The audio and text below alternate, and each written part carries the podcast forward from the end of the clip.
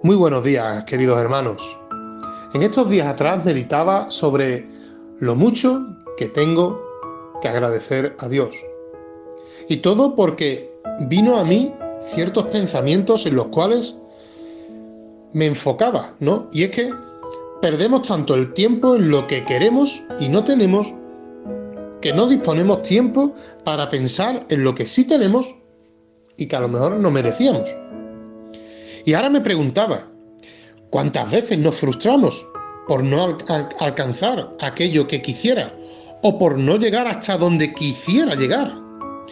Todo ello sin darme cuenta de que tenemos tantas cosas por las cuales sentirnos felices, contentos, gozosos, pero sobre todo agradecidos.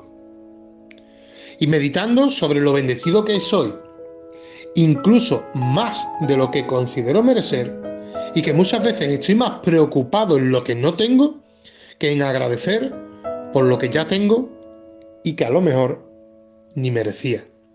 Y es que podemos pasarnos la vida quejándonos por lo que no tenemos o por lo que se nos es quitado, o podemos echar a un lado toda queja y comenzar a agradecer por lo que sí tenemos y que muchas veces incluso ni pedimos ni merecimos.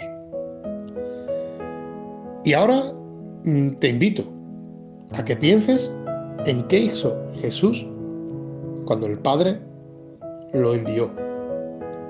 Jesús se dedicó a llevar las buenas nuevas, a traer el mensaje de salvación y sobre todo a discipular, evidentemente.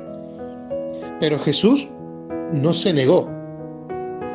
Jesús se entregó y yo creo que eso es la mayor fuente de, amor que alguien puede recibir. Saber que por su gracia, que por su misericordia y por su gran amor, todos debemos de estar agradecidos por lo que Jesús hizo por nosotros. Y no perder tanto el tiempo en lo que tenemos o queremos y enfocarnos más en ese sacrificio perfecto que Cristo hizo en la cruz. Un amor incondicional, un amor eterno, un amor que dura para siempre. Que el Señor te bendiga en este día, querido hermano.